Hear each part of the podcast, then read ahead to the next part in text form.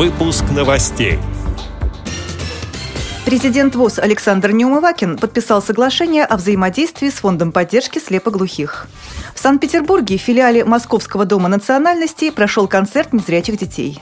В Сыктывкаре слабовидящие незрячие артисты студии «Успех» представили литературно-музыкальную композицию по произведениям Михаила Юрьевича Лермонтова.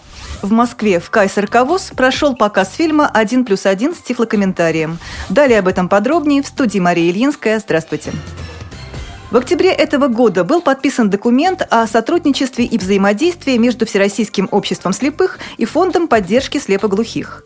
Соглашение включает в себя информационный обмен, проведение совместных мероприятий, содействие в реализации проектов и достижений общих целей. Также в рамках договора намечается совместная подготовка и выпуск печатных изданий, телерадиопередач, материалов для публикации в СМИ в целях более полного освещения деятельности ВОЗ и фонда. В настоящее время Всероссийское общество общество слепых оказывает поддержку фонду в общероссийской переписи слепоглухих.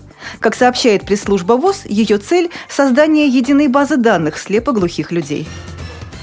В Санкт-Петербурге в филиале Московского дома национальностей прошел концерт, на котором выступили учащиеся музыкальных классов для слепых и слабовидящих детей. Мероприятие организовал Охтинский центр эстетического воспитания. Программе прозвучали знаменитые произведения русских и зарубежных классиков Сергея Рахманинова, Петра Чайковского, Николая Римского-Корсакова, Франца Шуберта и Клода Дебюси. О концерте рассказывает заведующая учебной части музыкальных классов слепых и слабовидящих детей Охтинского центра Ольга Наумова. Этот концерт э, готовился к двум значительным таким мероприятиям. Первое – это 90-летие Всероссийского общества слепых и приурочена к Году культуры России. У нас в этом концерте было заявлено два солиста, дети, которые себя уже проявили за годы учебы. Одна девочка восьмого класса, Горбунова Диана. Она пела соло, программу достаточно большую. И солист э, Алексей Степанов, фортепиано. Он уже лауреат многих конкурсов. Он такой уже с концертной такой практикой. Он ученик девятого класса наших музыкальных классов. И кроме этих двух солистов, они основную взяли нагрузку этого концерта на себя, но еще и участвовал в концертных хор музыкальных классах. Также поздравительные письма юным музыкантам отправил незрячий тенор Андреа Бачелли и президент Всероссийского общества слепых Александр Неумывакин.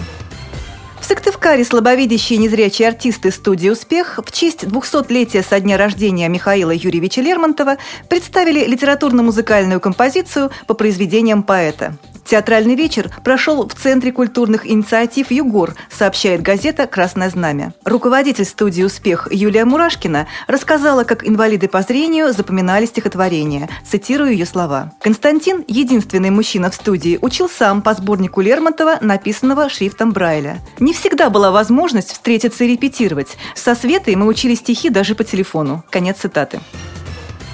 В Москве в культурно-спортивном реабилитационном комплексе Всероссийского общества слепых прошел показ фильма «Один плюс один» с тифлокомментарием. Светлана Юрьевна Сухарева, школа-интернат номер пять, педагог географии. Впечатления самые наилучшие, самые возвышенные. Фильм добрый, такой открытый и учит детей и любви, и красоте, и взаимопомощи. Егельская Дарья. Фильм действительно очень чувственный, то есть видно, что актеры играли с душой. И когда ты смотрел фильм, ты не ощущал какой-то навязчивости, ты ощущал простоту, легкость. Ты не вдумывался в слова, ты как будто читал книгу. Ты все понимал, ты все видел. И, конечно же, такая ситуация, которая была описана в этом фильме, могла произойти с каждым. С этими и другими новостями вы можете познакомиться на сайте Радио ВУЗ. Мы будем рады рассказать о событиях в вашем регионе. Пишите нам по адресу новости собака ру. Всего доброго и до встречи!